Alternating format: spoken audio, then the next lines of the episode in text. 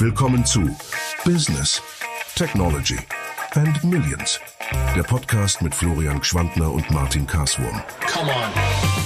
Verlassen Sie Besprechungen oder Meetings, wenn Sie keinen Beitrag leisten. Das muss ich sagen, das klingt sehr leicht, ist aber irrsinnig schwierig, weil da braucht es eine sehr starke Kultur, weil du kennst das, wenn wir jetzt in einem Meeting drin sitzen und dann stehst du auf und gehst raus, ohne irgendwas zu sagen, dann denken sie alle einmal so, was ist jetzt los, na? Business, Technology and Millions. Come on. Ja, einen wunderschönen Tag und ein herzliches Willkommen zur dritten Episode des BTM Business Technologie und Millionen Podcast mit Martin Kaswurm und meiner Wenigkeit. Martin, ich habe gesehen, gelesen, gehört, du bist in der Schweiz unterwegs, du bist noch in Zürich, aber ich glaube, es geht nach Davos weiter. Was ist los in Davos? Was ist los in Davos? Ja, herzlich willkommen, lieber Florian, herzlich willkommen von meiner Seite auch hier aus der Schweiz. Grüezi, heuer ja schon seit einigen Tagen hier. Ähm, ja, ich bin in der Schweiz unterwegs. Ich habe es letzte Woche ja schon angekündigt beim World Economic Forum, beim Weltwirtschaftsforum ähm, und bin seit Freitag bereits in der Schweiz hier ähm, wie ist, ja, was ist los? Es ist einiges los. Es trifft sich, ich sage mal, die, die Wirtschaftsplayer, die Global Player im Bereich von Economy in der Schweiz jedes Jahr in Davos, wie wir wissen, wenn wir vor allem die Nachrichten immer wieder schauen.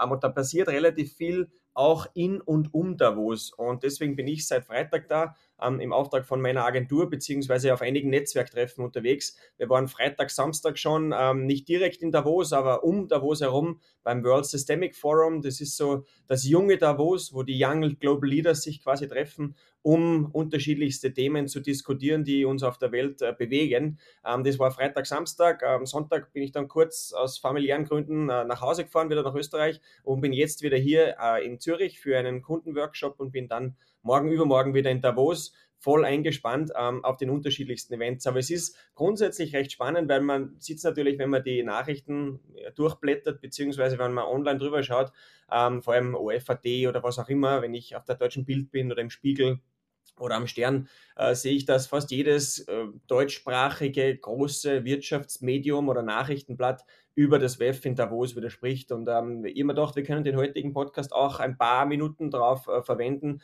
um vielleicht den Zuhörerinnen und Zuhörern ein bisschen eine Background-Info zu geben. Was ist eigentlich das Weltwirtschaftsforum? Braucht es das und wie sehen vielleicht wir beide das auf, auf diese Art und Weise. Und da hätte ich gern ähm, jetzt ein bisschen reingestartet, ähm, ohne jetzt vielleicht die, die Wikipedia zitieren zu wollen, weil das kann jeder selber machen. Ähm, aber so wie mein Eindruck auch war vom letzten Jahr oder die letzten Jahren, wo ich in Davos selbst um war, ähm, ist es schon beeindruckend, was wirklich hier auch die Global Leaders, äh, global gesehen, nach Davos bringt. Ähm, wie war denn dein Eindruck äh, von der Distanz in den letzten Jahren von Davos? Wie hast es du wahrgenommen? Äh, genau, Martin. Also ich muss äh, auch zugeben, ich war noch nie äh, dort. Ich war eingeladen einmal, das habe ich aber zeitlich dann nicht geschafft oder ich glaube sogar zweimal. Und wie du richtig sagst, man nimmt es in allen Medien immer wieder wahr. Man nimmt natürlich äh, diverse Bilder wahr. Na, da gibt es ja von, hey, es fliegen zu viele Privatjets nach Davos, wie kann das sein? Äh, über andere Themen, die behandelt werden, Politik, aber auch natürlich äh, die Wirtschaft den Outcome, das ist immer ein bisschen schwer zu greifen, meiner Meinung nach. Selbst für mich, wobei ich versuche, da und dort ein bisschen zu lesen, ist es nicht, glaube ich, und darum ist heute super, dass uns du ein bisschen Insights auch gibst, weil es irgendwie für mich da und dort schwer zu greifen war. Ich kenne natürlich diverse Konferenzen, jetzt mehr vom Tech-Bereich. Äh, für mich hat er das, der größte Mehrwert dieser Konferenzen war eigentlich immer der bilaterale Austausch, oft das Speakers Dinner oder dann am Abend das Get Together, wo du einfach Menschen kennenlernst in einer Art und Weise, wo du sie woanders nicht kennenlernst, weil dort einfach alle wissen, die dort sind, gibt es einen Grund, warum die meisten dort sind und dann geht man anders auf einen zu. Ähm, und was immer noch spannend war, sind natürlich die Vorträge und die Zahlen, Daten, Fakten, die präsentiert werden, um einfach neue Dinge zu hören und zu lernen. Aber äh, interessiert mich natürlich jetzt voll deine Insights. Äh, wie ist denn wirklich und was, was sind denn deine Takeaways? Also ich muss sagen, es ist äh, spannend organisiert und man weiß ja das fast nicht, aber es gibt den deutschen Ökonomen und, und Ingenieur Klaus Schwab, der ja immer noch lebt, der jetzt in seinen 80er Jahren ist, der das WEF 1971 gegründet hat. Und der Klaus Schwab hat es damals auch mit dem Hintergedanken gegründet, wirklich die führenden ja, Wirtschaftsleute, Politiker, Wissenschaftler und natürlich andere einflussreiche Persönlichkeiten da nach Davos zu bringen, zusammenzubringen, um wirklich auch diese globalen Themen, die die Industrie beschäftigen, die die Wirtschaft beschäftigen, zu diskutieren. Ähm, jetzt mag man vielleicht fragen, wieso Davos? Ähm, ich glaube, das äh, World Economic Forum, das sieht man auch, wenn man in Davos vor Ort ist, ist ja eine Organisation, die weltweit tätig ist. Davos ist ja da quasi nur dieses Highlight-Jahrestreffen. Ähm, und auch das, und du hast es vorher ganz interessant gesagt, war sicher ein Thema, was man auch in der Pandemie, glaube ich, selbst mitbekommen hat. Ähm, die Online-Treffen, die sind wichtig und die sind natürlich auch gut und, und, und schön, aber im Endeffekt ein persönliches Treffen ist ein persönliches Treffen oder Handshake ist ein Handshake. Und deswegen, glaube ich, hat sich auch Davos über die letzten Jahrzehnte so herauskristallisiert, ähm, wieso das jetzt dann genau in der Schweiz ist und nicht irgendwo anders, ähm, sei uns recht als Österreicher, weil wir nicht weit hin haben. Für uns ist es recht der Luxus. Ähm, aber es ist schon interessant, weil es ist genau. ja dieses Secluded Mountain Village, äh, ganz am Ende von einem Tal. Das heißt, es ist auch relativ easy abzuriegeln. Es gibt einen guten Flughafen, eine gute Hotellerie ähm, und es hat sich wirklich über die Jahre hinweg zu diesem Hotspot, zu diesem Mecker von ähm, Wirtschaftstreibenden äh, heraus etabliert. Und man muss sich das schon so vorstellen, dass man auf jeden Fall sieht, äh, das sind 2800 Teilnehmer aus 120 Ländern vor Ort. Und man muss auch sehen, es sind 60 Head of States, also wirklich Regierungschefs die weltweit hier nach Davos reisen. Also da ist einiges geboten. Und man muss auch sagen, im Forum an sich redet man mit 1600 äh, Business Leaders und davon sind 800 CEOs, also wirklich C-Level vertreten, äh, Gleichgesinnte, wo man sich austauschen kann, ähm, aus den verschiedensten äh, Industrien, aus dem Tech-Bereich natürlich. Ähm, ungefähr 150 Tech-Pioneers, Innovators sind vor Ort. Ähm, natürlich auch dieses Young Global Leaders Programm, das angesprochen wurde, wo, circa, wo einige hundert äh, Mitglieder mit vor Ort sind. Ähm, natürlich sind ganz viele Experten, Akademiker sind vor Ort. Ähm, und was natürlich nicht zu vernachlässigen ist, ist die Media Coverage. Also das ist das, wo ich jedes Mal wieder unglaublich beeindruckt bin, dass man so viele verschiedene Medienvertreter dort vor Ort hat, ähm, die ähm, ja, 400 an der Zahl sind. Also man geht da durch, dann hat es äh, vor allem starker Amerika-Fokus, gibt es das Bloomberg House, es gibt wirklich auch MSNBC ist stark vertreten. Die New York Times haben ein eigenes äh, Hüttal beziehungsweise ein eigenes Haus. Also da ist schon einiges ähm, mit dabei, beziehungsweise einige äh, Sessions, die man covern kann. Es gibt auch viel für die Öffentlichkeit. Ähm, es werden 200 Sessions, über 200 Sessions live gestreamt. Ähm, und es gibt aber ganz wichtig, und dafür steht ja auch das WEF, diese Focus Areas. Ähm, also es werden verschiedene Sachen in diesen äh, Tagen in Davos auch äh, diskutiert und besprochen. Ähm, ein großer Bereich ist das Thema Sicherheit, National Security. Ähm, anderer Bereich ist Economic Growth, also Wirtschaftswachstum. das andere ist AI, in aller Munde logischerweise. Und der vierte Punkt ist eben Umwelt, Stichwort ESG Goals, alles, was uns einfach mit dem Thema Nachhaltigkeit und Umwelt beschäftigt. Also ich glaube, das äh, macht ganz stark dieses WEF, das World äh, äh, Economic Forum in Davos aus und dafür steht es auch. Ähm, eine Sache von einer persönlichen Note, was mir immer wieder auffällt, ist, wie viele Amerikaner dort auch vor Ort sind. Also ich bin durch Davos durchgestapft und äh, man geht jetzt äh, ja, über den Gehsteig oder über den Zebrastreifen drüber und es sind unglaublich viele Amis. Also es ist wie wenn man durch Aspen oder durch, durch Whale geht, durch ein amerikanisches Skiresort, weil natürlich auch ganz viele dieser ähm, ja, Immobilien vor Ort beziehungsweise der verschiedenen Häuser umgebaut werden für die Woche. Das heißt, es gibt beim Bäcker drinnen, ähm, ja, hat, hat sich Salesforce eingenistet. Dann ist ganz stark vertreten zum Beispiel auch äh, Better Up haben wir gesehen. Dann ist Deloitte zum Beispiel auch mit dabei. Dann hat ähm, ja auch richtig stark zum Beispiel Google und Meta sich äh, breit gemacht, indem sie Hotels umbauen mit wirklich eigene Lodges und in dem Bereich wirklich auch viel machen. Also das war ganz, ganz spannend zu sehen, ähm, wie sich die Amerikaner da drauf platzieren. Also das war schon interessant. Genau, das wäre meine Frage gewesen, Martin. Wie kommt man jetzt nach Davos? Ähm, ich glaube, man kann ja nicht auf davos-tickets.com äh, oder CH gehen und dann sagt, man kauft sich jetzt um 99 Euro äh, das, das Eintrittsticket. Ist es eine Invite-Only-Veranstaltung? Ähm, grundsätzlich jein. Weißt du, natürlich kann ich jetzt sagen, wenn ich ein Davoser bin oder wenn ich über, über zwei Freunde, die in Davos leben, eingeladen werde und ich kann natürlich da ein bisschen ein Proof of Concept nachweisen, wieso ich da rauf muss, dann komme ich auch so rauf. Nur passieren tut es natürlich mhm. hinter den Wänden oder hinter den Türen. Das heißt, bei den Abendveranstaltungen, ja. bei den Veranstaltungen, die in den Kongressen sind, in den Hotels. Genau. Also das ist natürlich das, was, ähm, was dann ausschlaggebend ist. Und da muss man schon in gewisse Kreise mit reinkommen, beziehungsweise in gewisse Einladungskreise drinnen sein, um wirklich auch einen Mehrwert davon zu haben. Ähm, und ich denke auch, wenn wir vielleicht in ein, zwei, drei Jahren weitersprechen, ähm, dann werde ich auch bei mehreren Türen noch angeklopft haben. Aber in den letzten Jahren war es unglaublich spannend, wen man dort kennenlernt, wen man trifft weil einfach wirklich mhm. global gesehen aus der Wirtschaftswelt ähm, ja die BlackRocks und Co. natürlich auch alle dort fort sind. Und äh, das ist schon, das ist schon ein unglaublicher genau. Mehrwert. Und Martin, bleibst du dort auch im Hotel? Ich habe gelesen, in den nächsten fünf Tagen werden 2800 Teilnehmer erwartet. Jetzt ist es natürlich äh, kein, kein großer Ort. Ähm, geht sich das aus dort alles? Kommt man da unter?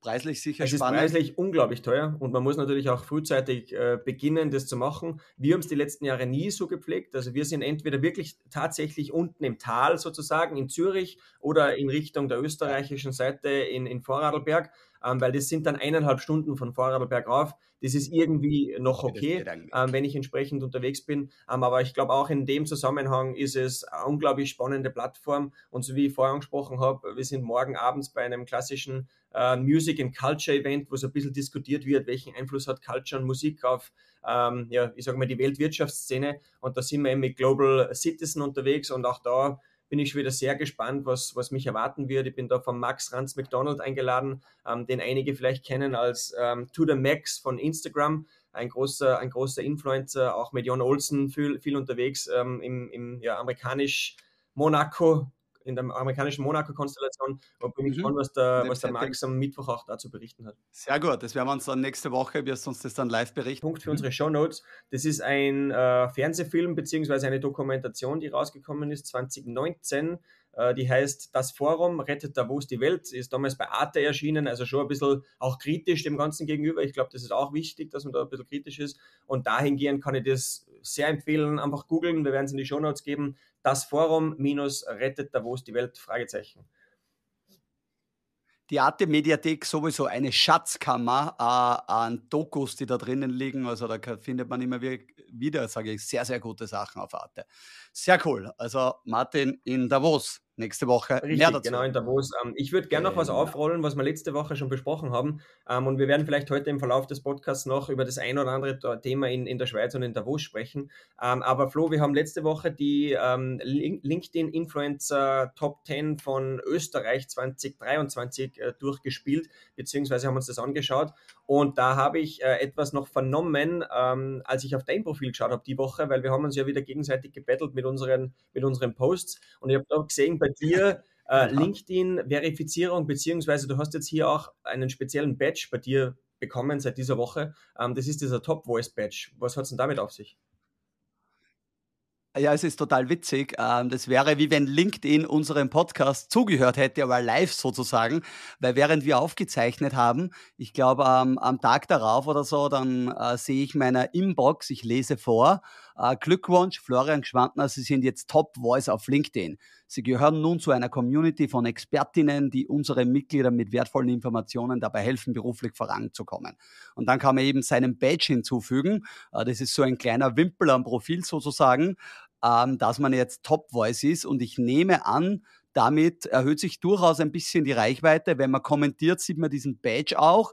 Es gibt ja so verschiedene äh, Badges bei LinkedIn. Es gibt den, wo man sozusagen Experte in einem, einem Feld ist. Den kann man einfach beantragen und dann sagt man mal, ist Experte auf Social Media, macht dann ein kleines Quiz dazu und dann bekommt man so, das ist so ein gelber Badge. Aber den blauen Top Voice Badge kann man anscheinend nur verliehen bekommen. Es steht dann auch in der E-Mail weiters noch, ähm, dass das jederzeit nach sechs Monaten wieder entfernt werden kann, weil man jetzt nicht für Engagement sorgt und bibabo. Also äh, auf der einen Seite sehr schmeichelhaft. Ähm, ich finde es sehr spannend, weil natürlich äh, Reichweite immer gut ist und ich habe dann geschaut, es sind dann doch nicht so viele Leute, die so einen Top-Voice-Badge haben. Und was ich parallel gemacht habe, ähm, die Verifizierung auf LinkedIn, das ist quasi das blaue Häkchen von Meta oder von Instagram, kennen das einige. Das gibt es auch, das gibt schon seit ein paar Monaten, nur das hat nie funktioniert. Und ich bin ja dann so, eine, so ein Lästiger, der den Support schreibt. Und jetzt habe ich vier Support-E-Mails hingeschrieben an LinkedIn und sage, uh, Verification does not work in Austria. Hintergrund war jener, man hat nur mit irgendeinem USA-Verifizierungsverfahren das machen können, was natürlich bei uns nicht gegangen ist. Dann haben sie geschrieben, ja, sie schauen sich das an und ähm, siehe da, eine Woche später war tatsächlich die Verifizierung mit Persona, heißt das, verfügbar. Ähm, das ist quasi eine äh, Video-Ident-Verfahren.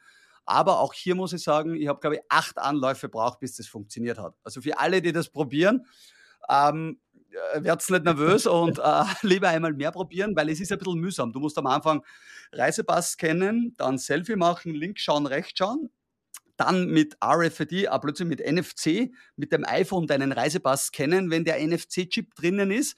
Da hat es dann x-mal einen Fehler gegeben, wenn wir es auf der Rückseite scannen, muss man genau lesen. Und dann hat es bei mir hingeschrieben, Verifizierung erfolgreich und dann ist der LinkedIn-Meldung gekommen, der Badge wurde nicht hinzugefügt, sie konnten nicht verifiziert werden.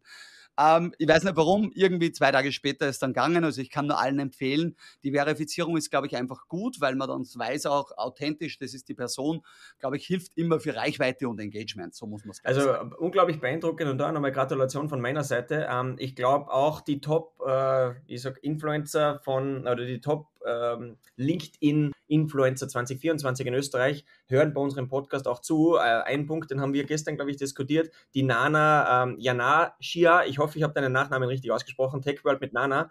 Ähm, die ist jetzt genau. mittlerweile bei, auch uns ein, ein, bei uns auch ein Follower geworden. Das heißt, liebe Nana, freut mich, dass du auch in unserer Community mit dabei bist beim BTM Podcast. Ähm, an alle, die uns zuhören, weil wir haben schon gesehen, sprunghaft ist die Zuhörerzahl beim zweiten Podcast schon nach oben gegangen. Ähm, schreibt uns weiterhin euren Input, über was wir reden sollen, auf info@ btm-podcast.com rein, weil ich glaube, von der Community leben wir. Äh, und Stichwort Community, das haben wir bei dir auch wieder gesehen diese Woche, Flo. Ähm, du hast einen Post rausgehauen ähm, über Elon Musk und ich glaube Meeting Rules, ähm, der einige hundert äh, Interaktionen bekommen hat. Äh, erzähl uns da ein bisschen mehr dazu, weil ich glaube, das ist recht spannend und das hat die Community interessiert. Genau, also natürlich, wenn man über Elon, Elon Musk postet, das hat immer ein bisschen was Kontroverses und sorgt einfach generell schon einmal für Aufsehen. Aber ich finde den Post oder der, äh, das Essay, das er geschrieben hat, oder eigentlich war es eine E-Mail an seine MitarbeiterInnen bei Tesla und die E-Mail ist geleakt, no, no, nicht.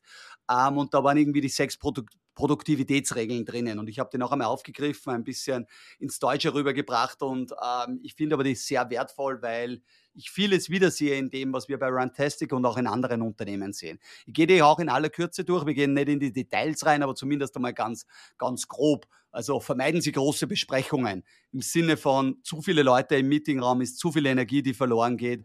Ähm, es können sowieso nicht alle ihre Wort kundtun äh, und kostet am Ende des Tages sehr viel Geld. Zweiter Punkt war, verlassen Sie Besprechungen oder Meetings, wenn Sie keinen Beitrag leisten.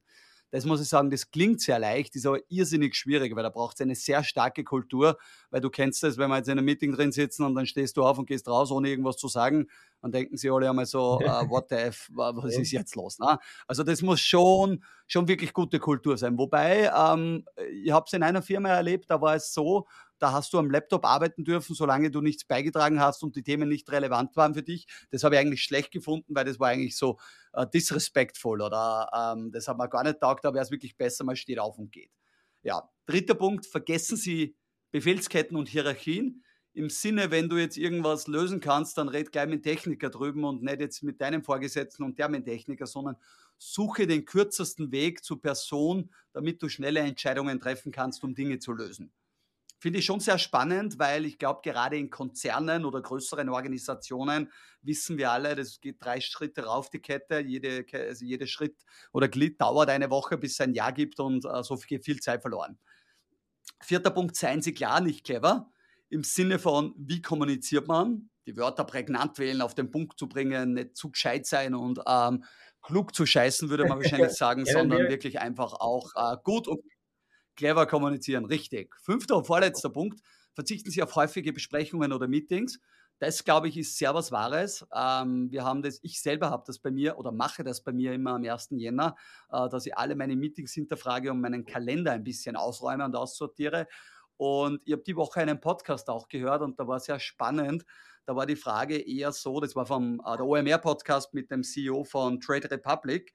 Ähm, und der hat gesagt, ähm, wie er mit seinen Investoren und guten Leuten gesprochen hat, hat ihm, die haben ihn gefragt, was sind deine drei wichtigsten Ziele dieses Jahr? Und dann haben sie gesagt, mach jetzt deinen Kalender auf und schau mal rein, wie viel der Meetings, die du gerade hast, den drei wichtigsten Zielen zugeordnet sind. Und er hat gesagt, dann war es keines. Und dann haben wir die irgendwie gesagt, naja, dann hast du ein Problem in deiner Priorisierung. Und das habe ich sehr Darf spannend ich. Einhaken? Bitte, Wie ja. siehst du das dann mit, also interne Meetings im Sinne von im Team oder intern in der Strukt Organisationsstruktur versus externe mit einem Kunden? Weil ich kann einem Kunden schlecht sagen, lass uns nicht mehr so oft mieten, wenn der Kunde das will. Oder vertragt das der Kunde auch, dass man ein bisschen gegendruckt?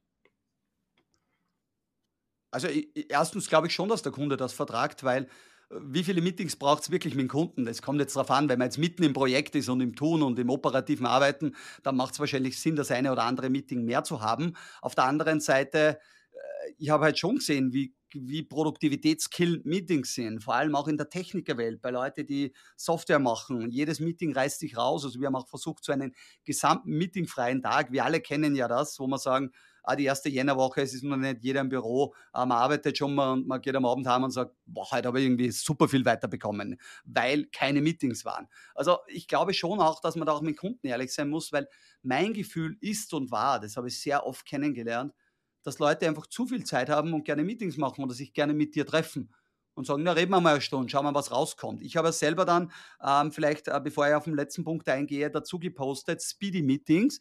Das kann man im Google-Kalender, also jeder, der den Gmail-Kalender verwendet, kann man das einstellen und dann wird die Default-Meeting-Zeit äh, von 60 Minuten auf 25 Minuten oder man kann es auf 50 Minuten hochstellen. Aber alleine dadurch, den, äh, die Meetingzeit zu halbieren, 90 Prozent unserer Meetings waren dann in 25 Minuten fertig mhm. statt 60 Minuten. Somit hast du nur die fünf Minuten Pipi-Pause, äh, bevor es zum nächsten Meeting geht, kommst nicht zu spät. War ein riesen äh, Produktivitäts-Winner, äh, würde ich meinen. Und der letzte Punkt, nutzen Sie den gesunden Menschenverstand, den Hausverstand auf Österreichisch habe ich geschrieben. Das ist, glaube ich, auch ganz wichtig. Einfach ein bisschen so die Dinge, ähm, die, die man aus dem Hausverstand raus her regeln kann. Es muss nicht alles immer nur Regeln und Prinzipien folgen, sondern ähm, einfach Dinge auch effizient gut zu machen. Und ja, ich habe das Posting gemacht, um mal ein paar Insights zu geben. Das hat 527 Reactions, heißt er das auf Instagram, 56 Kommentare, 31 Mal direkt geteilt, führt zu einer Reichweite äh, von Page Impressions von knapp 55.000. Also das ist schon sehr interessant. Und man kann auf LinkedIn dann noch äh, wählen, wer sich die Posts anschaut. Also man sieht das nicht per Name, aber zum Beispiel sehe ich 4,6% Geschäftsführer, 2,2% CEOs, 2% Gründer, äh, 1,9% Vertriebsmanager und, und, und. Und das ist schon cool, wenn du weißt, 10% äh, der, die das gelesen haben, äh, irgendwo als Geschäftsführer, CEO und Gründer tätig sind, sind immerhin 5000. Das ist gar nicht so wenig. Und somit glaube ich schon, dass LinkedIn einfach echt in der Businesswelt eine signifikante Rolle als Social Network äh, for mhm. Business mhm. spielt. Und ich glaube oder bin überzeugt, dass das die nächsten ein, zwei, drei Jahre noch weitergehen wird äh, und noch einiges größer wird. Ich würde da vielleicht noch einen Punkt 6a oder 7 einfügen, den ich sehr interessant finde, der aus dem Hause Amazon kommt und den damals der Jeff Bezos auch geprägt hat. Und er hat gesagt, bei ihm gibt es eine Meeting Rule, dass immer ein Stuhl im Raum leer sein muss. Das heißt, wenn du zu zehn ein Meeting hast, dann stehen elf Stühle im Büro drinnen und das ist scheinbar, keine Ahnung, ich habe nie bei Amazon gearbeitet, jeder, der das jetzt hört, der kann uns vielleicht, oder der, der das hört, kann uns da gerne eine Bestätigung geben, aber scheinbar ist bei Amazon immer noch in jedem Meeting ein Stuhl frei und der soll quasi den Kunden symbolisieren.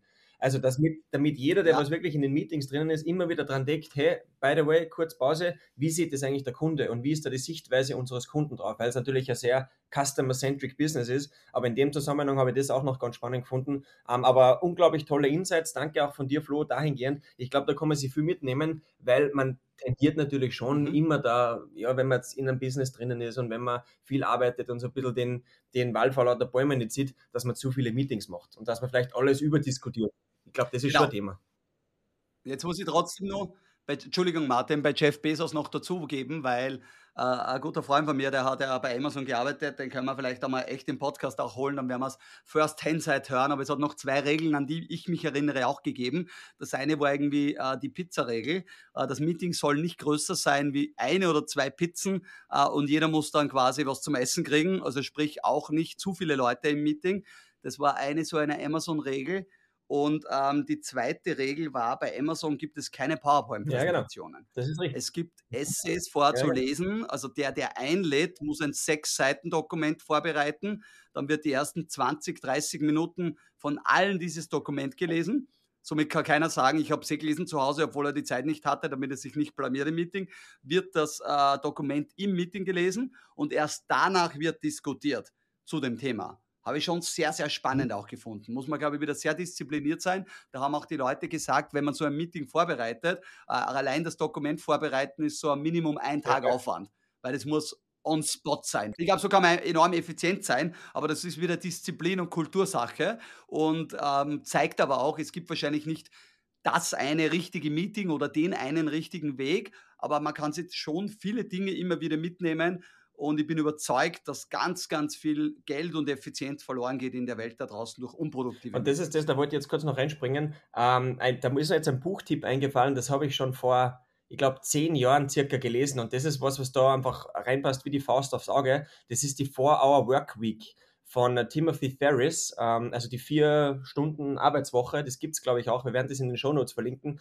und in der, in der 4-Hour Work Week in dem Buch, ähm, ich kriege oft die Frage gestellt von vielen meiner Kollegen, Freunden, ähm, äh, Wegbegleitern, hey Martin, wie packst du dein volles Programm wirklich auch in deinen, in deinen Arbeitsalltag rein? Wie schaffst du das mit Familie, mit Beruf, mit Hobbys, bla bla bla? Ähm, und da hat mir dieses Buch, der, der 4-Hour Work Week, von, äh, von Ferris wirklich stark geholfen, weil er hat Deal-Prinzip, das er beschreibt. Und das will ich jetzt einfach noch kurz da mit reinbringen, weil es, glaube ich, ganz interessant ist für alle Zuhörerinnen und Zuhörer. Ähm, und das Deal-Prinzip an sich hat vier Punkte, auf das das aufbaut, was jemanden erleichtert, wirklich effizienter zu sein in seinem Tun. Ähm, und das ist das erste Deal im Sinne von Dora, Emil, Anton, Ludwig, also vier Buchstaben. Das erste ist D wie Definition, also Definition. Das heißt, man muss im ersten Schritt einmal in dem Deal-Prinzip definieren, was man wirklich machen will und alles dem unterordnen, um seine Träume oder in dem Fall seine Strategieziele zu erreichen. Also das ist einmal das erste Thema D, Definition. Bei allem, was ich mache und tue, muss ich schauen, ist es wirklich auch meiner Strategie, meiner Zielsetzung der Firma untergeordnet. Das ist das Erste. Das Zweite ist E wie Elimination, Eliminierung. Ähm, und das geht ganz stark in Richtung Pareto-Prinzip. Ähm, jeder von unseren Zuhörern, die das Pareto-Prinzip nicht kennen, das ist die 80-20-Regel, machen ganz viele Businessleute. Ähm, ist eine klassische Regel, die immer wieder funktioniert und in den ja, Ansätzen immer wieder richtig ist. Das heißt, 80 Prozent von meinem Umsatz mache 20 Prozent meiner Kunden, ähm, 20 Prozent meines Umsatzes mache mit 80 Prozent meiner Kunden. Und das ist wirklich auch dahingehend mit der Eliminierung gemeint, dass ich mich fokussiere auf meine Effizienz und wirklich auch das Unwichtigere ausblende, weil ich einfach dann eine gewisse Zeitverschwendung weniger habe. Das ist das E. Dann noch das A, das ist Automatisierung, steht das. Wirklich viel zu delegieren von den Aufgaben, so viel zu automatisieren, Stichwort AI, was möglich ist, um mich von der Zeit zu befreien. Also auch da mit einer Assistenz zu arbeiten, virtuell oder tatsächliche Assistenz, wirklich auch den Schritt zu wagen, Sachen und Prozesse zu automatisieren. Und das letzte L ist Liberation, im Deutschen Befreiung quasi. Ähm, und das ist einfach wirklich, sich zu befreien von diesen traditionellen Arbeitsmodellen, die man vielleicht noch aus der Industriezeit, aus dem letzten Jahrhundert kennt und wirklich da auch einzulenken auf Flexibilität, auf neue Arbeitsmodelle, um wirklich auch dahingehend äh, ja, ein bisschen freier arbeiten zu können. Also sorry Flo, das hat vielleicht jetzt unser Ding ein bisschen äh, gesprengt, aber das war mir noch ein wichtiges Anliegen, weil das hat mir unglaublich geholfen und ich weiß auch vor allem äh, aus meiner amerikanischen äh, äh, Welt raus, da hat fast jeder dieses Buch gelesen. Das ist ein Must-Read, ist das. Genau, Tim Ferriss, The 4-Hour Working Week. Ähm, Gibt es auch dann den 4-Hour Body, den habe ich auch gelesen, Richtung Gesundheit und Fitness und alles. Also Tim Ferriss ja ein, ein Phänomen, ein unglaublich guter Schreiber, äh, war, hat aber dann auch seine eigenen Fernsehsendungen gehabt. Ich habe, glaube ich, noch zwei Bücher gelesen, The Tools of Titans und noch eines, wo er ganz viele Interviews zusammenfasst, wo auch unter anderem Manuel Schwarzenegger logischerweise drinnen ist. Also wirklich äh, sehr, sehr spannend, aber die vier Stunden Arbeitswoche auf alle Fälle sehr zu empfehlen, war auch im Startup-Jargon, zumindest vor zehn Jahren, das Nonplusultra zu lesen sozusagen. Und da kann man auf alle Fälle was lernen.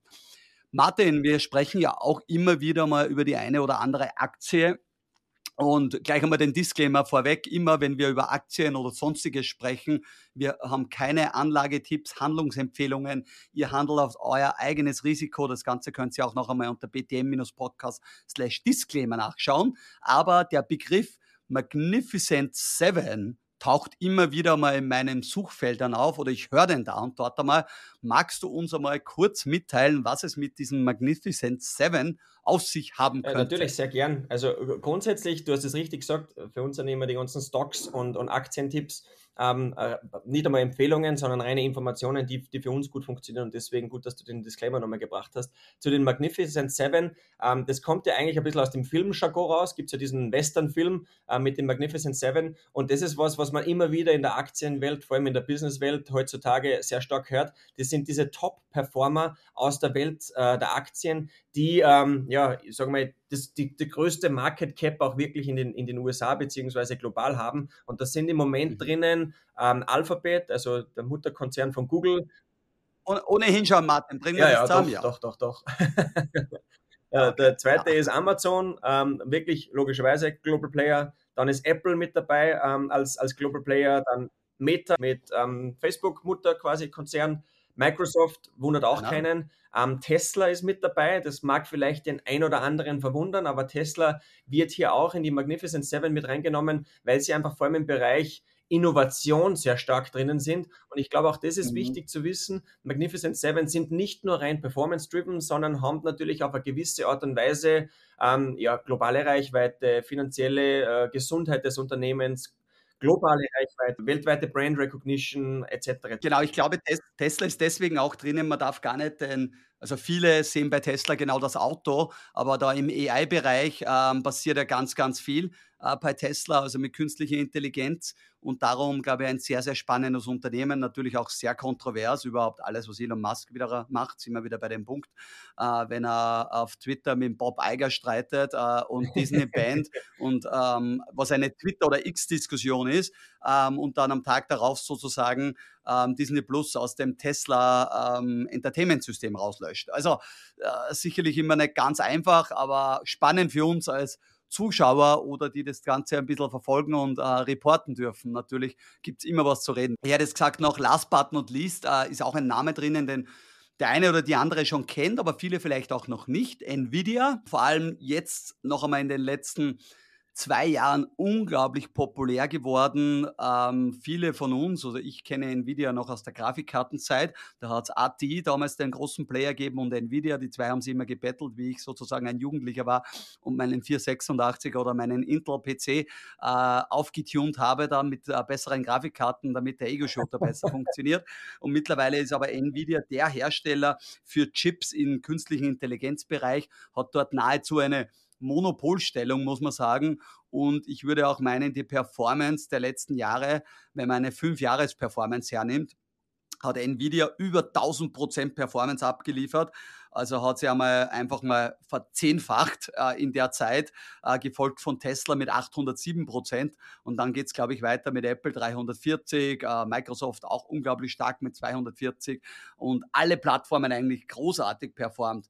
Martin, bist du als Glaskugelmensch und natürlich ähm, sehr, sehr, sehr guter Stockpicker jetzt in alle sieben perfekt investiert? Ich bin nicht in alle sieben perfekt investiert, muss ich dazu sagen. Ähm, und wie gesagt, äh, das sind wirklich Player global gesehen, die eine unglaubliche Relevanz hat. Und mit denen kann man natürlich jetzt auf meiner Sicht gut fahren, vor allem auch in der Zukunft, weil da kann man nicht viel falsch machen. Natürlich ist man nie vor irgendwas gewappnet und es kann immer was passieren. Und ich glaube, du genauso wie ich und viele unserer Bekannten und Freunde, die im, im Wertpapierbereich investiert haben, die haben schon zwei harte Jahre hinter sich. Ich glaube, das darf man auf jeden Fall sagen.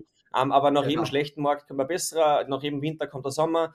Ähm, also ich glaube, es wird wieder, es wird wieder bullisch werden, weil wir haben jetzt, glaube ich, genug äh, Beer Market äh, erlebt und dahingehend freuen wir uns natürlich auf alles, was 4 und 25 kommen wird. Ähm, aber klar, da sollte man schon mit dabei sein, weil das sind natürlich große Player, da kann man nicht viel falsch machen. Wie gesagt, immer der Disclaimer, äh, wenn es einmal so weit ist, bitte nicht bei uns anrufen, weil dann haben wir auch viel Geld verloren. Ähm, aber in dem Zusammenhang ist es, ist es sehr ja. interessant und die Zahlen, die wir gerade auch hier genannt haben, die sind äh, ja vom November, glaube ich, letzten Jahres, also die sind super aktuell. Wobei ich muss schon sagen, ähm, äh, Amazon war jetzt, glaube ich, einmal ein, zwei Jahre wirklich auch im Minus. Ähm, ich bin nicht in Tesla investiert, habe mir damals schon einmal getraut, da hat es gut funktioniert, aber da ist ja einmal auch gut bergab gegangen. Ähm, ich bin da und dort immer wieder ein bisschen skeptisch auch. Also es ist jetzt nicht nur eine Bank, das zu nehmen und zu sagen, es wird alles, alles funktionieren, weil wir haben es auch gesehen, Meta hat sich natürlich wieder super zurückgekämpft, aber ist auch einmal wirklich weit nach unten gegangen in der Zeit der ganzen Metaverse-Sache und jetzt in der Zeit, Zeitalter der Effizienz, hat es ja Mark Zuckerberg genannt, äh, ist es wieder ganz gut nach oben gegangen und Äh, trotz allem sind die Multiples, die Bewertungen auf einem relativ hohen Stand. Also es ist jetzt auch nicht so, dass die Dinge, ähm, da ist schon viel eingepreist, aber du hast schon recht, wenn natürlich Dinge auch wieder besser werden, hoffentlich tragische Kriege irgendwie ihr Ende nehmen und überhaupt einmal ein gutes Marktsentiment, eine gute Stimmung wieder reinkommt, kann das natürlich ganz spannend werden. Äh, die Alternative ist natürlich immer versus einzelne Stocks, äh, ETF äh, zu nehmen, Indexfonds zu betreiben, aber natürlich auch dort diese großen sieben, die Magnificent Seven, ähm, die bilden schon einen guten Teil von so einem MSCI World oder S&P 500 mhm. ab. Es sind auch die Companies, die unter anderem das Weltgeschehen bestimmen. Da wird es natürlich asiatisch andere auch noch gehen, aber den tieferen Stock Deep Dive, den werden wir mal ein anderes Mal machen, aber ich habe wichtig gefunden, diesen Begriff einmal zu sagen, weil der gerade äh, sehr oft irgendwo zu lesen ist. Wir haben ja das letzte Woche schon angeteased und jetzt ist die News draußen, Stichwort Bitcoin ETF, weil wir ein bisschen in dem äh, Stock-Krypto-Game jetzt drinnen sind und gerade drüber reden, glaube ich, passt ganz gut dazu. Was ist passiert? Was ist passiert? Genau. Es wird seit, lange ja, seit langem ja diskutiert, dass es einen Bitcoin-ETF geben soll, sprich einen Fund, äh, der, der äh, das abbildet, indem er dann in den ETF investieren kann und nicht jetzt Bitcoins kaufen muss. Und ähm, das ist natürlich sehr spannend, weil die ganzen großen wie BlackRock und alle ETF-Anbieter dann solche ETFs auf, auflegen und dann natürlich viel institutionelles Geld automatisch dort auch reingehen würde. Äh, das würde heißen, dann werden auch mehr Bitcoins gekauft, dann auch von Menschen, die so keinen Zugang haben, die nicht über irgendwelche Wallets kaufen wollen und sich das alles antun, sondern das mehr wie eine Aktie betrachten. Und da gab es letzten Mittwoch die Entscheidung dazu von der SEC, von der amerikanischen äh, Finanzmarktaufsicht, die das dann grün durchgewunken hat. Es wurde schon ein bisschen erwartet, weil am Tag vorher getwittert wurde und, und, und. Aber der Bitcoin hat dann auch wieder ähm, nahezu 47.000 US-Dollar erreicht. Das ist, glaube ich, äh, der höchste Wert seit April 22, wenn ich das richtig im Kopf habe. Also er ist nun nicht ganz auf seinen ganz, ganz All-Time-Highs zurück. Da war er irgendwo bei über 60.000 oder 65.466 sehe ich gerade. Und jetzt sind wir wieder so auf äh, 42, 43.000. Also schon durchaus gut entwickelt. Ethereum auch nach oben gegangen und alle Bitcoin-Jünger, sage ich jetzt einmal, schöpfen gerade wieder große, große Kraft, dass da viel passieren wird. Aber man muss auch fairerweise sagen, äh, das war ein ganz, ganz wichtiger Schritt. Es steht ja dieses Jahr auch noch das Bitcoin-Halving bevor. Ähm, ich glaube, das ist im April oder so. Was heißt das? Äh, also immer wenn äh, ein Halving bevorsteht, braucht man die doppelte Rechenleistung, um einen Bitcoin zu schürfen oder auf Englisch zu meinen. Und somit wird das teurer und der Bitcoin sollte theoretisch somit auch mehr wert sein. Und jetzt gibt es natürlich ganz viele, die in die Glaskugel schauen und ganz viele sehen den Bitcoin irgendwann dieses Jahr noch auf 100.000, äh, ähnlich wie bei der Aktienanlage. Das sind jetzt keine äh, Empfehlungen oder sonstiges. Das ist alles, äh, ihr könnt es selber nachlesen und und und. Aber natürlich, es hat sich einiges getan, weil wir wieder über 40.000 sind. Ähm, das wird schon spannend. Man sieht sofort auf LinkedIn, auf Instagram, überall die Leute wieder über Bitcoin, Bitcoin-Memes und das schnelle Geld und und und. Äh, Martin, ganz offen und ehrlich, wir wollen ja auch immer über uns sprechen. Bist du in Bitcoin oder Krypto yes, investiert? Bin ich, ja. Also ich habe damals schon gekauft, auch noch mhm. bevor der große, der große Breakdown war und ich habe nicht verkauft. Also ich bin, ich bin im Game noch drinnen und halte tapfer hier meine, meine verschiedenen Kryptowährungen zusammen. Also ich, ich hoffe auf bessere Zeiten, aber das geht ja eh schon wieder. Also Bitcoin läuft eh super, aber natürlich auch im anderen, äh, ja, in anderen Währungen hoffe ich, dass es bald wieder bergauf geht. Ähm, aber dahingehend auch eine spannende News, ein bisschen so in unserem eigenen persönlichen Netzwerk raus. Äh, Bitpanda ist beim FC Bayern München eingestiegen als Sponsor. Äh, letzte genau, Woche Wahnsinn. oder die Tage. Ja. Also auch das habe ich super spannend gefunden. Also Eric und Team, gratuliere, Chapeau von, von Linz und Salzburg genau. oder in dem Fall jetzt von Linz und Zürich nach, nach Wien rüber. Wahnsinn, also das hat mich wirklich, was der, der FC Bayern ist ja schon, schon eine Bank, eine Macht in Deutschland, äh, der Verein, der Traditionsverein, zehnmal oder elfmal jetzt Serienmeister mhm. hintereinander dass sie die jetzt trauen, auch in das Thema Krypto reingehen, glaube ich, spricht natürlich sehr stark für Bitpanda die versuchen, alle Regulierungen und so, so gut als möglich immer einzuhalten, äh, nichts shady zu machen. Ich glaube, die haben sich da über die letzten Jahre in Europa auch wirklich eine Brand aufgebaut. Äh, auch Disclaimer hier, ich bin auch, meine Kryptoassets habe ich über Bitpanda ähm, sozusagen gekauft, auch wenn ich sie auf einen, ist es ein Cold oder ein Hot Wallet, ähm, das ich jetzt im Tresor liegen habe, sozusagen, oder auf der Bank. Jetzt weiß ich gar nicht, heißt es Cold? Ich bin nur bei den Asiaten. Soweit hat mir der Eric noch nicht. Also Shoutout Eric. Genau, aber das kann man ja auch äh, transferieren, das wäre ja möglich. Aber vielleicht ganz kurz, kurz, was hat es mit dem Cold Storage heißt natürlich, mit dem Cold Wallet auf sich. Ihr müsst euch vorstellen, wenn ihr Bitcoin kauft und äh, jemand bekommt den Schlüssel, dann kann er die Bitcoins sozusagen übertragen und man kann die Bitcoins auf einen sogenannten Ledger geben. Das schaut aus wie ein USB-Stick, gibt es auch von der Firma, kann man vielleicht auch in die Shownotes reingeben. Auf ledger.com gibt es diese Hardware-Wallets, äh, die kauft man sich dann und dann überträgt man die Bitcoins zum Beispiel von Bitpanda auf den Ledger. Dann ist aber nur gefährlich, bitte nicht den Ledger verlieren, weil wenn der weg alles ist, weg. ist alles weg. Das sind dann die Zeitungsartikel, die ihr immer wieder lest, dass irgendwer theoretisch 200 Millionen äh, Dollar hat. Ähm, die waren aber auf irgendeinem PC, den er weggeworfen hat und jetzt lässt er sämtliche Schrottplätze in der Umgebung durchwühlen ja. nach dieser Festplatte. Also das kann natürlich im Bitcoin-Game tatsächlich passieren. Das ist aber dann ein bisschen Pizza. Oder wenn man für eine, ein Stück Pizza dann an, an, an Bitcoin bezahlt hat damals. Ah, genau, genau. Wir waren aber tatsächlich South by Southwest. Ich weiß nicht mehr, ich glaube 2012, da weiß ich noch, da haben die vor mir äh,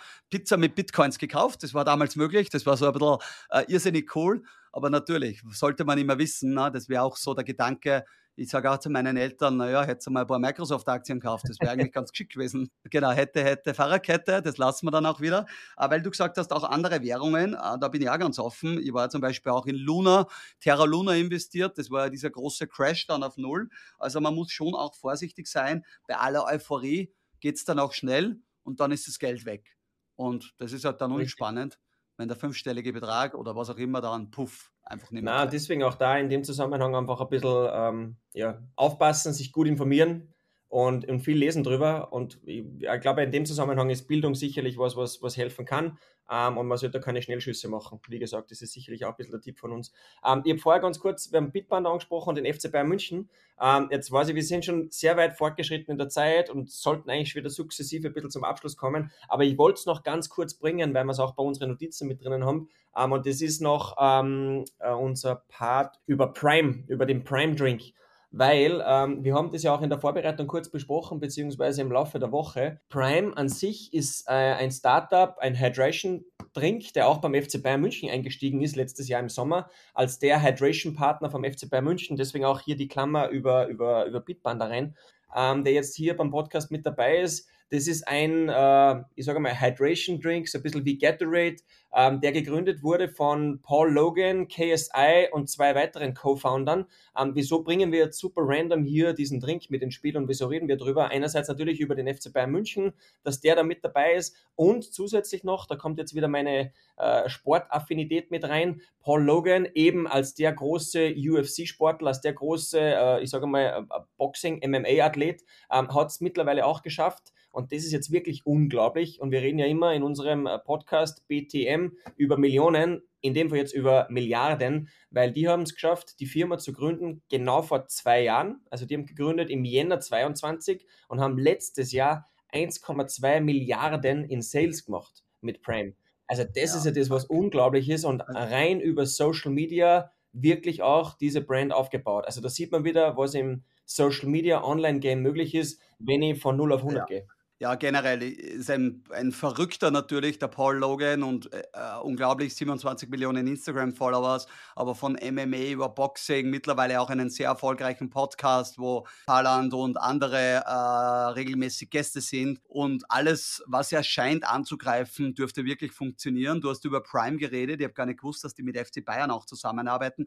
Witzige Side Note, Martin, äh, weißt du noch gar nicht äh, diese Woche Insta-Message äh, von irgendwen, Prime ist jetzt in Österreich, ob sie mir ein Paket zuschicken dürfen. Ich habe gleich mal Ja zurückgeschrieben, weil äh, was der alles mit Drinks und äh, die ganzen Thematiken interessieren mich natürlich, äh, dürften anscheinend jetzt auch wirklich in den europäischen oder vielleicht sogar in den Dachmarkt reindrängen, weil sie haben gesagt, sie sind für die Distribution jetzt hier verantwortlich, Österreich, und sie würden mir gerne ein Willkommenspackage zukommen lassen. Sobald es da ist, gibt es Fotos und dann werde ich einmal testen. Ich bin ja bekannter, begnadeter, kein Kaffeetrinker, aber trotzdem äh, Red Bull Sugar-Free-Trinker, schon sehr lange. Da gibt es jeden Tag eines für meine, für meine, wie sagt man, äh, Koffeinquelle. Und da probieren wir natürlich Prime auch und schon unglaublich, wenn man das Game eigentlich über Influencer Game hochzieht. Aber sie müssen auch etwas sehr, sehr richtig machen, weil nonetheless äh, mit irgendwie einem Bullshit-Produkt baust du keine Firma. Wir werden schauen, was die Jungs auch in der Zukunft machen, aber ich wollte es einfach als Shoutout nochmal bringen, wie gesagt, FC Bayern und es ist unglaublich, äh, was man machen kann, wenn man, wenn man die Power einfach auch hat dahingehend, aber wir werden schauen, ob es gekommen ist zu bleiben. Ähm, Red Bull wird auch bei mir weiterhin äh, im, im Daily Behavior mit drinnen sein. Für das sind wir der Marke und Österreich natürlich auch viel zu stark verbunden. So, lieber Flo, wir sind eigentlich schon am Ende angekommen. Ähm, und ich glaube, heute können wir den, den Spieß ein bisschen umdrehen. Ich weiß, es steht ein großes Sportevent am Wochenende in Österreich bevor. Vielleicht kannst du diesen Cliffhanger einbauen. Ähm, in diesem Zusammenhang äh, würde ich mich gerne äh, jetzt dieses Mal erstmals auch als erster verabschieden. Es hat mir wieder unglaublich Spaß gemacht, lieber Florian, ähm, zu diskutieren. Nächste Woche ähm, darf ich mich melden aus Paris ähm, weil ich da beruflich in äh, der Stadt der Mode unterwegs sein darf. Und dann können wir über alles weitere sprechen, was diese Woche noch bei uns beiden ansteht. Lieber Florian, vielen Dank. Ich freue mich auf unsere Episode Nummer 4. Ja, vielen Dank, Martin. Also unglaublich. Ich habe gerade gesagt, der Wahnsinn, was du unterwegs bist. Ich habe glaubt früher, ich bin viel gereist, aber mittlerweile weiß ich, was es viele Reisen zu heißt. Natürlich für uns, für unsere ZuhörerInnen perfekt, weil wir, wir bekommen immer die World News bei Martin Kaswurm natürlich ein bisschen mitpräsentiert. Macht Spaß, ich lerne was dabei. Genau, du hast es gesagt. Äh, Jänner, Jänner ist Skifahren. Skifahren ist Kitzbühel, Kitzbühel ist Hannenkamm. Äh, die wildeste Abfahrt der Welt steht vor der Tür, die sogenannte Streif. Uh, in Kitzbühel wird am Freitag und am Samstag ausgetragen, aber am Samstag uh, das Hauptrennen. Äh, ein irrsinniges Event. Ähm, ich darf im Zuge äh, des Events gemeinsam mit Audi, ich bin ja Audi-Markenbotschafter seit über zehn Jahren, äh, da immer dabei sein. Also, und wir werden großartige Dinge wieder sehen dürfen. Das geht los am Freitag mit der Audi Night, wo ich unter anderem wahrscheinlich auch Kai Pflaume treffe, mit denen habe ich schon geschrieben, der nimmt meine Push-Up-App. Wir haben gesagt, wir werden gemeinsam ein paar Liegestütze am Event runterdrücken. Ähm, es sind irrsinnig spannende Leute vor Ort und man lernt und hört und sieht auch immer viel. Letztes Jahr Hugo Boss erstmal als Hauptsponsor, habe ich auch kurz den Daniel Grieder, den CEO dort kennenlernen dürfen. Ähm, also wie gesagt, es ist alles da. Arnold Schwarzenegger, es gibt die Weißwurstparty, es gibt äh, Seitenevents und, und, und. Ähm, es gibt ein Riesenzelt von Do und Co. organisiert für 600 Leute, was aber nur temporär aufgebaut wird und natürlich dann dieses ganz brutale Rennen. Da werden wir nächste Woche oder vielleicht im Vorgang, vielleicht jetzt auch äh, schon die, die Streif, den Film, ich weiß gar nicht, ob es den im äh, Streaming irgendwo gibt. Bin überzeugt, dass es den wo gibt. Ähm, den werden wir auch mitverlinken, weil dann kann man sich das einmal anschauen, dass man versteht, was heißt es, die Mausefalle zu springen, die Hausbergkante oder die Traverse zu durchgleiten. Also ich freue mich irrsinnig drauf. Wetter ist schön und kalt, das passt auch perfekt. Äh, nächste Woche berichten wir dann, was dort passiert ist. Das war jetzt noch ein bisschen lange, sorry von meiner Seite, aber da kommt immer ein bisschen oder ganz viel Enthusiasmus auf vor diesem Event. Und ihr habt es schon gesehen, es gibt dann immer jeden Samstag, wenn der Podcast release wird, von Martin und von mir auch einen LinkedIn-Post dazu, über was wir ein bisschen geredet haben. Und dieses Mal nehme ich euch auf ein Quiz mit. Es gibt in Deutschland äh, so eine Quizshow, die heißt ähm, das eine Prozent, sozusagen nur ein Prozent aller Deutschen kann dieses Quiz lösen. Und da ist jetzt mit Streichhölzer eine Zahl aufgebaut und ihr habt 30 Sekunden Zeit, um zwei Streichhölzer um, umzulegen und dadurch die Zahl zu verändern in die größte möglichst hohe fünfstellige Zahl. Das werde ich auf LinkedIn mitposten. Ich bin gespannt. Ich glaube, wir haben die intelligentesten ZuhörerInnen der Welt. Mit dem schließe ich jetzt auch ab. Am Samstag mal auf LinkedIn vorbeischauen, das Rätsel lösen und wir hören uns nächste Woche wieder. Alles Liebe, vielen Dank, dass ihr wieder dabei wart und bis zum nächsten Mal. Baba, ciao, ciao. Business, Technology and Millions. Der Podcast mit Florian Gschwandner und Martin Karswurm. Come on.